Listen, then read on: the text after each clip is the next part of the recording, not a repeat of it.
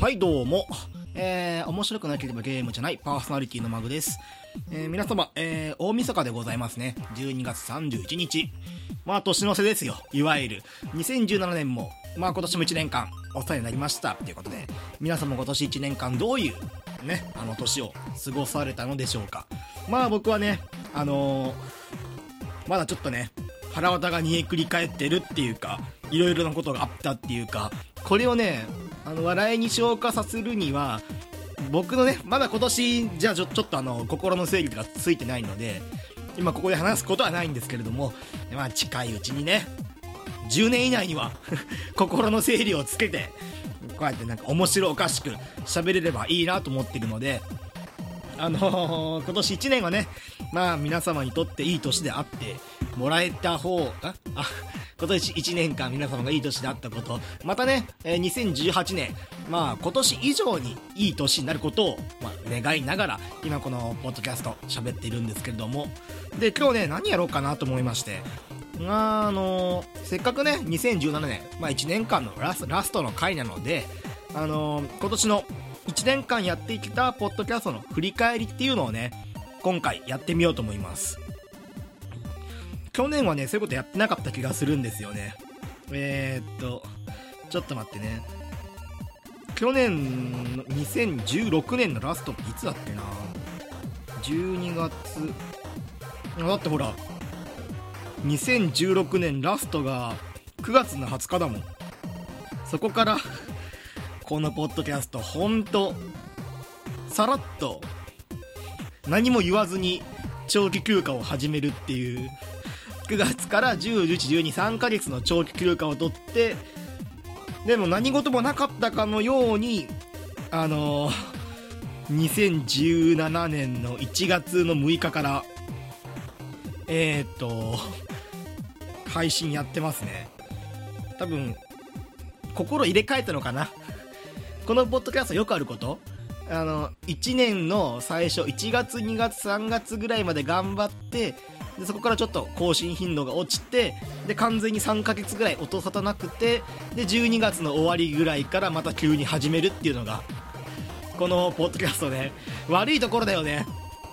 もう来年、来年はね、頑張りたいね、そういうところ。ちょっとあの、まあなかなかね、もうこれ、狼少年と同じなんで、僕の言ってる言葉全てがね、あの、本当かどうかわからないみたいな、誰も信用しませんけれども。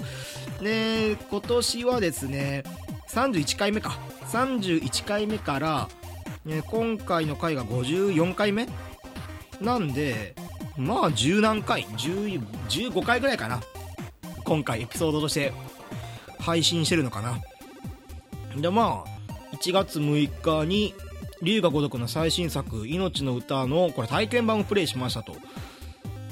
そうそれと多分「えー龍が如く2」の思い出かな？その辺も喋ったんじゃないかな。でえーっと任天堂スイッチの発表会を見た直後に撮った回。これが1月13日でえーっと1月の20日えーどうなる？任天堂のスマートフォンアップゲームアプリたち。2017年春配信の予定のアプリ版と動物の森を予想するっていう回ですね。えー、っと、動物の森もね、結局延期延期が多かったですね。2017年の春ぐらいに配信しますよって予告があったものが、えー、っと、これが2017年の夏になりますよっていうアナウンスがあって、で、このポッドキャストと同じですよね。いつの間にか秋まで先延ばしになっていたっていう動物の森ですね。確かね、春ぐらいにも動物の森に関しての、えっ、と、エピソード配信してると思うんですけれども、結局ね、僕の、えっ、と、スマートフォン版、まあ、iPhone 版の動物の森やったんですけどね、全然ハマんなくて。なんでだろうね。動物の森ね、そこそこ好きなはずなのに、なんか全然楽しめなくて、まあ今回の動物の森っていうのは、このキャンプ場を作りましょうっていう、まあ、いつも通り動物たちのお使いをして、で、えっ、と、アイテム屋さんっていうのがいまして、アイテム屋さん、まあ、工房ですかね。この工房に、あの、アイテムの、まあ、素材ですね。素材を納品することによって、アイテムを作ってくれるっていう、まあ、そういう仕組みなんですけれども、まあね他の動物たちはねなんか毎日あのフルーツを食べて。であとは、まあ、たまになんか釣りとかして毎日がスローライフ毎日が日曜日みたいな生活を送ってる中この工房に住んでるアルパカの2匹の、あの夫婦だけは 働いているっていうああこれが動物の中でもヒエラルキーってやつですかねっていう。アルパカなんて多分草食動物なんで肉食動物の、ま人間である僕らプレイヤーとかあとはもう動物の森とかライオンとかねそういういるんでまあもうライオン様とか人間様には勝てねえよなっていう俺たちはアクセクね働くしかないんだっていうそういうゲームなのかなみたいな。あとそれとあのー、結構ね待ち時間あるんですよね。素材をはいって渡してじゃあこの素材は難しいからあと3時間ぐらい待ってくれみたいなことがあるんですけれども追加であのー、課金チケットを渡すことによって一瞬で作らすことができるっていう。何でもかんでもマネーのパワーでなんとかなるよねっていうそういうゲームだったね。なんかあんまり楽しめないっていうか 何なんだろう。動物の森のスマートフォン版をプレイして結局動物の森の DS 版とか Wii 版の方がやりたくなっちゃうっていう。不思議なゲームでしたね。あとは34回目が Steam についても喋ってますね。まあ割引率がすっげえ高いあのセールを年に3回やってるよっていう。そこであのこのクソゲー1000円なら買わないけど90%オフの100、えー、100円なら買うなっていう。でこの中で一番ね僕が、えー、この Steam の買ったゲームの中でこれは一番クソだなと思ったのがえー、っと世界の都市の、主要都市ニューヨーク中国の、えー、っとまあ、北京とかそこの都市を舞台にした、えー、っと自分がうんこの神になって、えー、空からうんこを落とすことによって人々をパニックにさせるっていうゲーム。あの頭がね髪型がもう髪型か？髪型がもうソフトクリームみたいなうんこのねもうザ・鳥山明の描いたうんこみたいなそういう髪型をした神様になってで空からねうんこを投げることによってこの投げたうんこがえー、っと地上をね歩いているまあ、民たちですね。この民たちの頭にぶつかることによって、頭にねうんこぶつかるんでキャーみたいな。みんな走り出してパニックになって。でそのパニックになればなるほどこのコンボ数がね積み重なれば積み重なるほど BGM が変化していってもうすごいことになっていくっていう。最初はねあのー、うんこしか投げれないんですけど普通のねソフトクリームうんこ。これをね1個ずつポイポイポイポイ投げるんですけれどもあの実績とかね解除していくことによってあのうんこボムっていうのが投げれるようになってうんこボムっていう投げれるようになるとあのもううんこボムを空からポイって投げてであの道路に落ちるとうんこボムが爆発するんで周りにうんこがね付着するんですよ。そうするとあの一気にねコンボが稼げるんで最初はねあの BGM すごい静かなんですけれどもコンボがねあの溜まれば溜まるほど BGM が豪華になっていくっていうどんどんねノリノリな音楽がかかっていきますよっていうそういうゲーム、えー、確かね98円。これがね一番面白かったなっていう話題もしました。あとこれ1年の K は元旦にありダイエットに挑戦だがって書いてあるな。えっ、ー、とねダイエットね今年1年間、まあ、やってくよって話をねした気がするんですよ。何を土地狂ったか分かりませんが、あのー、ダイエットね、えー、途中まで頑張ってました。途中までね、あの、1ヶ月で4キロ落ちた月とかあったんで、すっげえ頑張って、で、職場の人たちにも、あれマグ君痩せたみたいなこと言われたんですけど、あの、僕の職場、あの、パワハラがひどいんで、え、っと、周りからね、すっげえデブデブ言われるんですよね。それにムカついて、ああ分かったよダイエットしてやるよっつって痩せようと思ってで頑張ってんじゃんってなったのがあ途中ぐらいからダイエットに飽き始めてであの一気にリバウンドっていう形で体重が戻るっていう。グラフで言うと本当にもうちゃんと落ちていったものが V 字回復ですよね。V 字回復。もう V の字を描くような体重の変化のねグラフが作れるっていう。最悪じゃんっていう。もうに僕はもう2018年こそ。2018年こそダイエットとこのポッドキャストの更新をっていうとああまたあの狼少年ってなっちゃうんですけれども。でえー、っと、えー、あとは35回2月の3日配信分ですね。PS4、Xbox、P えー、Xbox 3、PC、忍者なら基本無料、ウォーフレームについて、スタイリッシュな移動アクションゲーの虜になろう。ということでね、このウォーフレーム、これもね、去年の終わりぐらいから、今年の春前ぐらいまでかな、ここまではね、毎日やってましたね。あの、華麗なね、移動アクションを決めて、まあ、敵倒して素材ゲットしてで素材ゲットしたらまたやっぱりアルパカの夫婦のとこに持っていって俺作れよって。持ってきたんだから作れよみたいなことをやるっていうゲームですね。で武器作ってでこれ課金もしたこのゲーム。PC ゲーで。課金もしてで限定のまあその装備とかね武器とかを買って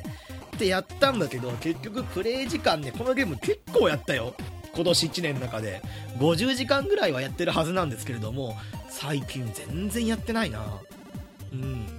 なんか結局同じことの繰り返しなんだなっていうことに気づいちゃってからはなんか全然やんなくなっちゃって。僕のあのゲーマー仲間たちもねこのゲーム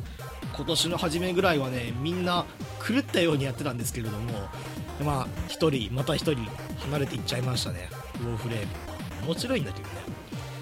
えー、っと2月の11日本当にセロへいろいろいろいろな人のトラウマを植え付けました、えー、ゲームボーイゲームアドバンス DS パワーブロ君ポケットについて。えー、っとねこのパワープロ君ポケットももう10年前ぐらいからかな。元はっていうとコロコロコミックのえー、とはがき応募はがきまあ雑誌とかにあるよよくある検証みたいなね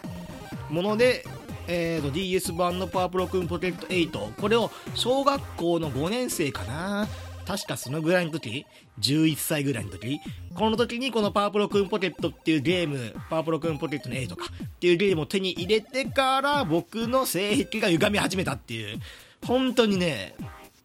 セロ A で発売しない方がいいって思ったゲームですね。これもねあの本編ねあの聞いてもらえればあのこれまた幸いなんですけれどもまあ彼女イベントがうつうつうつみたいな。ね。彼女が死ぬことなんて当たり前みたいな。事故死組織によって殺される自殺。ね。行方不明になる。死んでる方がまだマシみたいなね。そんなエンディングもありつつ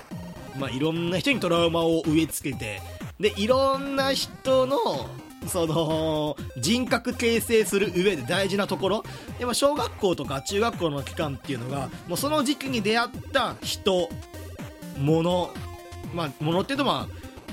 テレビ番組とか文学とかゲームとかねその辺でその人間の人格の形成をねしていくんですけれどもその人格形成において悪影響なのがパワープロくんポケットこれマジでね、あの、これはマジ。パワープロくんポケットシリーズに出会うことによって人格は歪むわ、性癖も歪むみたいな。まあまあね、ぜひやってほしいっす。あの、マジで面白い。マジで面白いからね。じ、あの人格を歪む覚悟があるのならば、ぜひぜひプレイしてほしいと思いますね。あと、それと、えーと、2月17日、9年間ゲームセンターで音ゲーをやっていた話。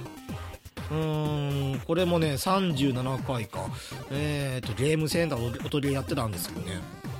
まあ、懐かしいっていうかもう最近はね、仕事が忙しいと、なかなかね、ゲームセンターに行くこともないんで、あ実力としてはね、あの落ちていく一方なんだけれども、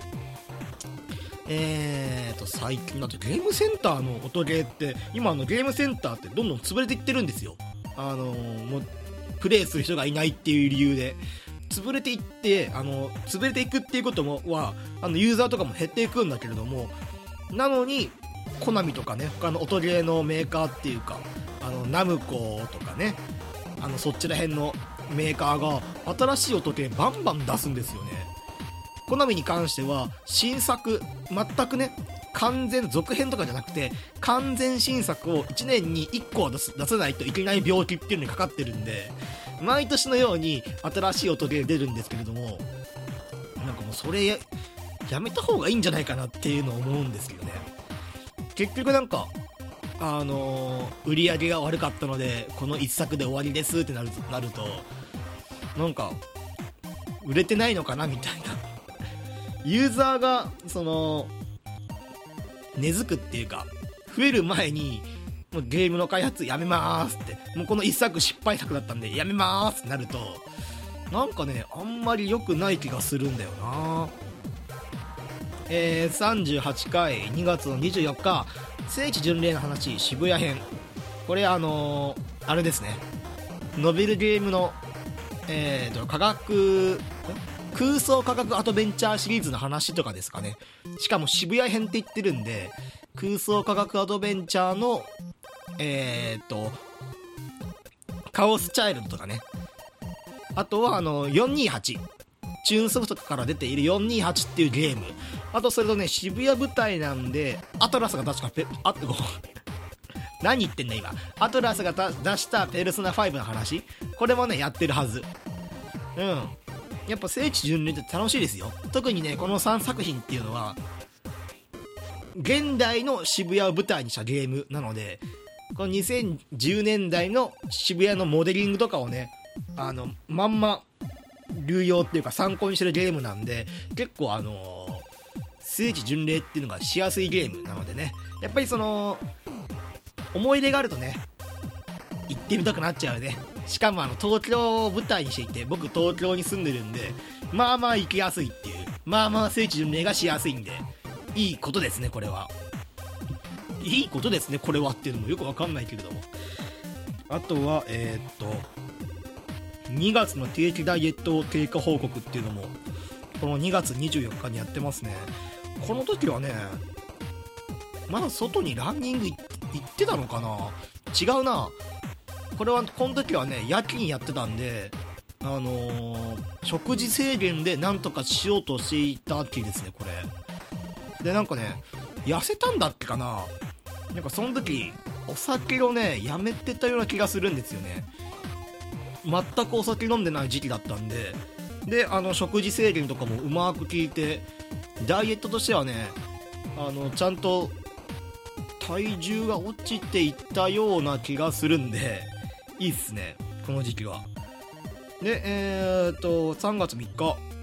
人生の選択肢を選び直せるとしたら「Life is Strange」ほかオープニングで嘘をついた話。うーん。なんだ？オープニングでは今思わずポッドキャストつけちゃったけどオープニングでは殺傷問題についてちょっと恥ずかしい話ですよって。あお。いおいおい半年以上の前の俺何喋ったんだこれ。まあライフイズストレンジの話です。まあいわゆる時間跳躍ものっていうかえっ、とバタフライエフェクトみたいな話なのかな？映画の。あのどういうゲームかっていうとまあ時間を取り戻す能力を持った主人公の女の子高校生で、えー、と写真の専門学校に通ってる高校生かな。この高校生の女の子が、えー、と時間取りも、えー時間を巻き戻せることによってなんかね未来の出来事をえっ、と予見っていうのか見ちゃうのかな。なんか1週間後にこの街が大災害にあってえっ、とえらいことになるんで、まあ、うまくねそれを回避しようっていう、まあ、回避するとともに自分のね、まあ、幼なじみっていうか親友の女の子とちょっと仲が悪いっていうかそういう風になっちゃったんで、まあ、それをねどうにか解決していこうみたいな。確かそんなゲームだったはず。この Life is Strange もねエピソード1しかやってないんでエピソード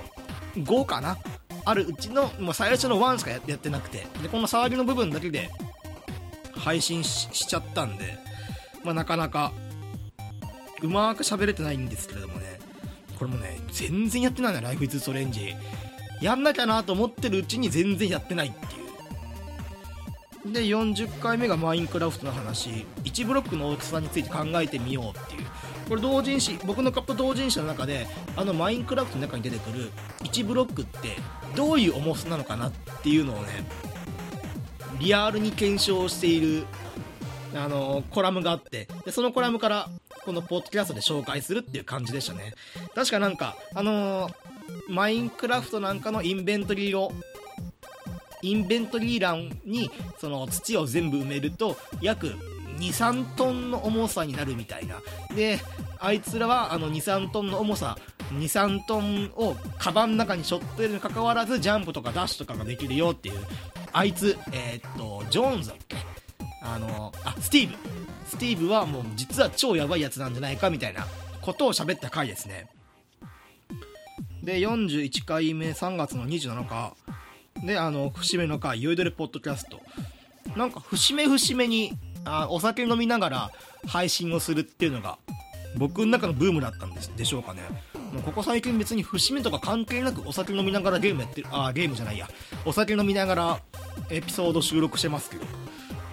でえー、っと出ましたね。42回43回。42回目3月31日配信。世界中の殺人鬼を紹介して世の中から消されたものを紹介して境目を線引きするポッドキャスト、今年のあれですね。エイプリルフールものですね。まあエイプリルフール。やっぱり何かやりたいなと思って。もう2月ぐらいからせっかくエイプリルフールなんだしなんかもうみんなみんな驚かせたいと思って。でその結果がえー、っとハンニバルレクチャーとあと消されたものを紹介するかだから消されてたまるかと境目線引きっていう今このポッドキャスト界日本のポッドキャスト界のもう超人気どころ、まあ、消されたまるかに関してはあのもう休止中っていうかもう終わりますよっていうまあ、アナウンスされてるんですけれどもこの3つをうまくパクるっていう回ですね。あのー、でそのパクるにあたってなんか後々さあのお前何パクってんだよみたいな境目線引きえー、っとハンニバルレクチャー消されてたまるかファンからお前のお前を消してやろうかみたいな。もしくはえー、っと次のハンニバルレクチャーでお前をその被害者役として出してやろうかみたいなそういう熱狂的なファンがいたら困るなと思って熱狂的なファンがいたら困るなと思ってやったのがこのパクパクる前の、まあ、前編と後編としてボイスドラマを入れてみるっていう。このボイスドラマもねまあ仲のいい友人2人に声をかけてとにかく、ま、ストーリーとしては僕が居酒屋でもう超人気な超人気の超人気があるあの ポッドキャスターになりたいっていうもっとトークが上手くてで好かれていてみたいなあそういう風になりたいよっていう居酒屋の愚痴から始まったところでそのなんだっけな。全国えっ、ー、とおしゃべりが上手くなるの回かな。その2人組が現れてでいろんなポッドキャストのその人気の人がここの教会に所属してるんですよみたいなことから始まって。で後半ではであ違う。でなんか変な薬飲まされて僕が眠るっていうところからこのパクリの3本ハンニバルレクチャーのパクリ境目線引きのパクリ消されたものからパクリっていうこの3つやった後にエンディングでえー、っと実はマグの脳を摘出しておしゃべりロボットを作ったのだみたいな。このおしゃべりロボットがこの3本を作ったからなんか悪くないよみたいな。今までの喋りは全部僕じゃなくて僕のロボットがやってたんだよみたいな。そんなも言い訳苦しいボイスドラマを入れてましたね。ただね楽しかったなこれ作ってる時。多分今年1年間の中で一番時間がかかった回かな。まあもちろんその作るのに時間かかったっていうと、まあそのボイスドラマで何喋ってもらおうかなみたいな。で、あのー、これはその翌週のネタ話っていうか、ボイスドラマのあの NG シーン集みたいな形で、ちょっと、ちょっとだけ紹介したんですけれども、僕の言ってほしいことを言わせている快感ね。あのー、マグさんのポッドキャスト面白いですよみたいなことを言わせる感じっていうのが、ちょっとこっぱずかしくもあって、まあ、NG シーンでは、その、まあ、褒めてもらってるっていう演技してもらしてもらってる時に僕がね、笑っちゃうっていう、ちょっと恥ずかしくて笑うみたいな、そういうのもあってね、懐かしい。2月ぐらいから、なんかずっと考えてたもん、これ。4月に向けて2ヶ月間。考えてたっていうか、まあ、構想2ヶ月、実際動いたのは 2, 2週間みたいな、そんな感じなんですけど、まあ、スター・ウォーズと同じかな。構想20年みたいな。で、制作何年みたいな。そんな感じ。あとは、えー、4月の16日、ヨシストーリーについて。あれ、任天堂64のゲームってさ、なんか変に怖いの多かったよねっていう。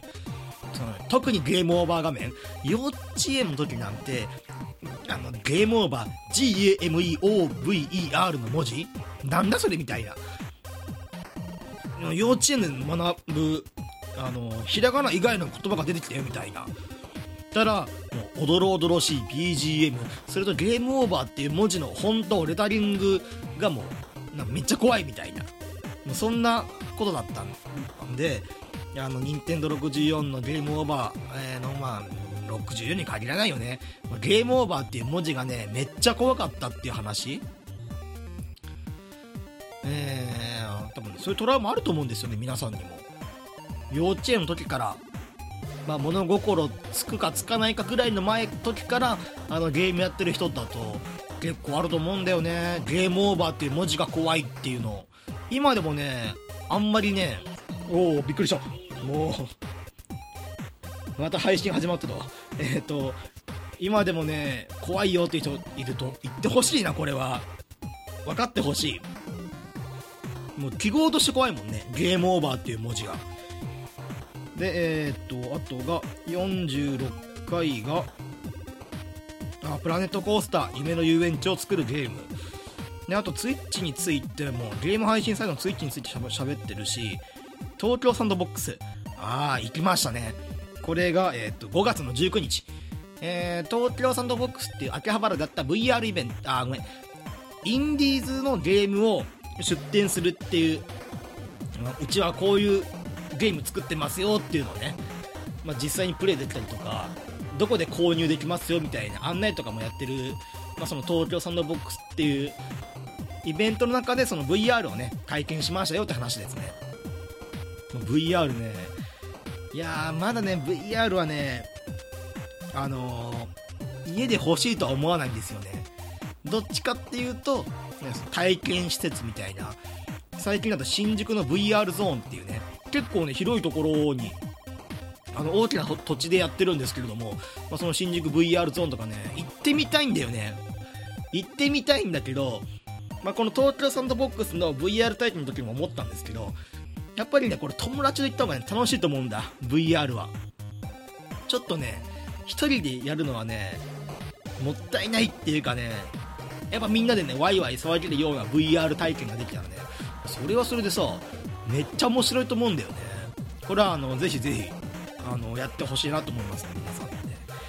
あとは、えー、っと、この辺りからかな。僕が更新頻度が落ちたのが。で、そういえばさ、あのー、今年の春の終わりぐらいかな、このポッドキャスト聞いてるっていう後輩がいてさ、あのこのポッドキャスト聞いてるっていうか、えっ、ー、と、ポッドキャストやったらどうですか？みたいなことを、を勧めてくれた、まあ、後輩がいて、で、その後輩の前で、もうさっき飲んだ勢いかな、あの、俺、今年中に100回いけると思うんだよね、みたいな。毎週毎週撮っていけば、ポッドキャスト100回いけると思うんだっていうの言ったんだけど、まあ、その後突っ込まれたのが、いやいや先輩、あの、あと、えっと、6ヶ月ぐらいですよって。6ヶ月で週に4週撮ったとしても24本じゃないですか。どう計算しても100本いきませんよねみたいな。もうね、あの、老人介護と一緒。おじいちゃんって。あと6ヶ月で100本は無理だよみたいな。もうどう計算しても4日に1回3日に1回のペースで上げていかないと100はいかないですよっていうのを冷静に言われてお互いお酒飲んで酔ってるのに冷静に言われてめっちゃ恥ずかしくなったっていうのをね今思い出した。今も聞いてんのかなあいつ。まあやるきっかけになったんであのポッドキャスト。それはねあの普通にありがたいっていうか。初期の頃はねあのちゃんと聞いてますよっていうのを言ってくれたりとか更新がねストップしてるのを見ると「先輩何やってんすか?」って「早く!」って「待ってるんですよ!」ってずっと言ってくれて最近はねあんまあの大学も卒業しちゃったんであんま会う機会ないんですけれどもまあこういう風なつながりがあったら楽しいよねっていうでそんなこと言ったさなかでこの 5月を最後に6月25日7月の2日そっから飛んで12月の9日っていうはい出ましたこのポッドキャスト特有の。1年間のうちのえー、っと7ヶ月か6ヶ月ぐらいしかちゃんと更新しないっていう。なもまあ海外ドラマでいうところのシーズンの終わりみたいなね。シーズンの始まりが去年で言うとあ2016年か。2016年で言うとあのー、あ違うな1月6日か。2017年の1月6日からシーズンが始まってで2017年の7月に一旦シーズンが終わってでまたサードシーズンかな今。2017年の12月からまたサードシーズンが始まりましたよみたいな。そんな感じ。で12月9日に久しぶりにあのー、配信しますみたいな。でそのもう一本先、まあ、先週先々週がえバルハラっていうゲーム、まあ、バーテンダーとしてえっ、ー、と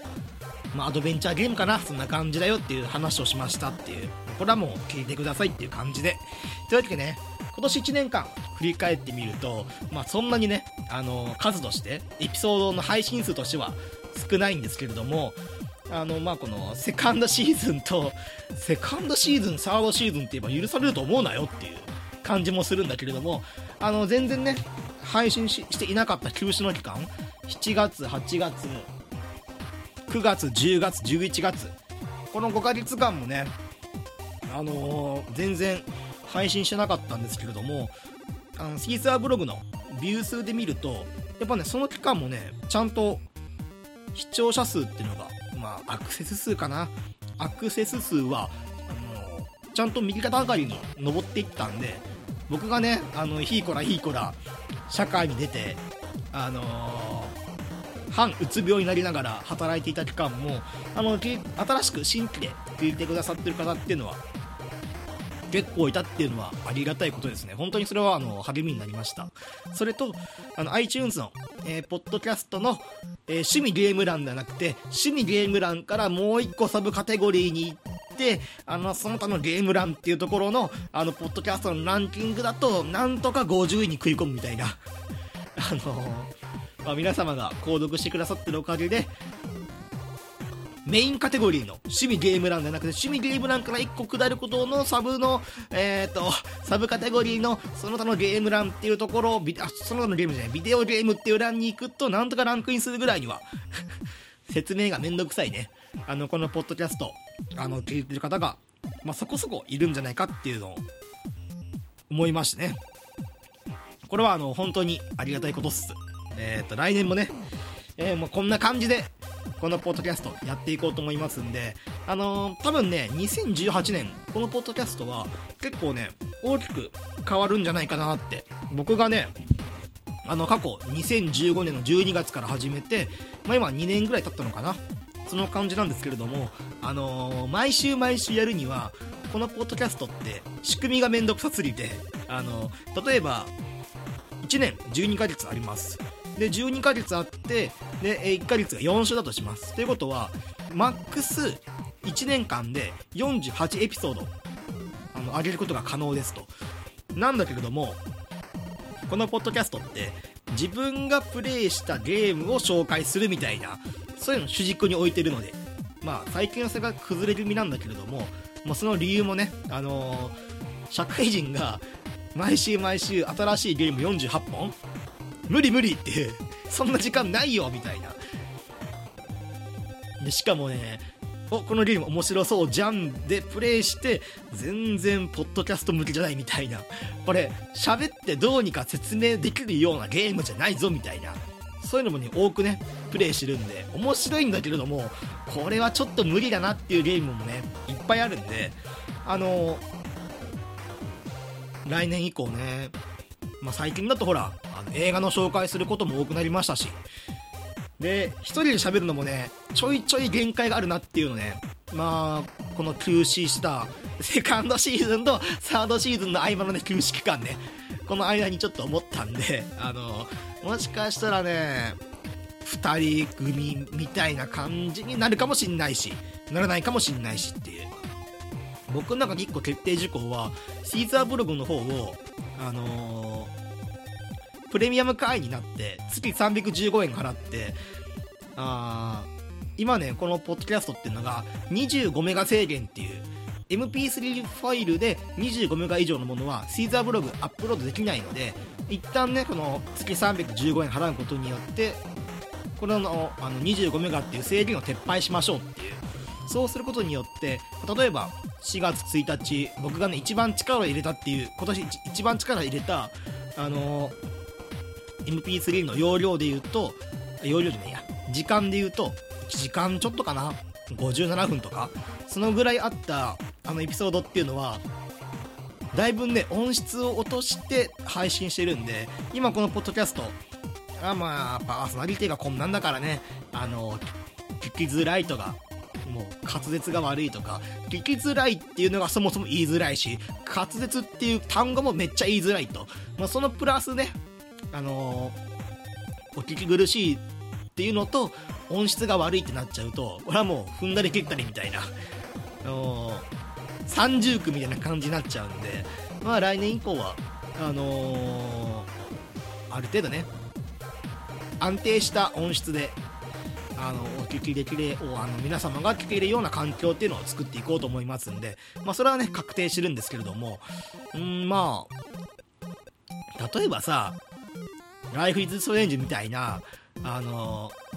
長いゲームなんですよ。あれも10時間、15時間ぐらいかな、プレイ時間。20時間ぐらいかな、全部プレイしようと思ったら。でも、僕には毎週1本1本、あのー、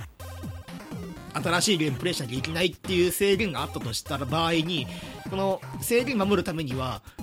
このライフイズストレンジの本当に触りの部分、最初のプレイした2時間3時間ぐらいのやつでもうすぐ喋んなきゃいけないみたいな。そうするとね、本当にもう、浅いっていうか、多分ゲームとしても本当に面白い部分ってもっと先にあるのにもかかわらず、もっと先にもっと面白いギミック、あの、このポッドキャストで紹介できるようなギミックがあるのにもかかわらず、それがね、あのー、紹介できないまま、このじゃあこのライフイズストレンジ終わり、じゃあ次来週するゲームを早く決めなきゃみたいな、ちょっとね、違うなっていうのを最近思い始めたんでまあまあまあゲーム紹介する週があったりなかったりみたいな。多分そんな感じになるのかな。ってなるとこのゲームのタイトル面白くなければゲームじゃないっていうのももしかしたら来年変わるのかもしれませんねっていうところもねちょっと考えつつあの、まあ、このお正月一旦僕実家の方に帰ってまあ、仕事もないんで、もうのんびりね、あのー、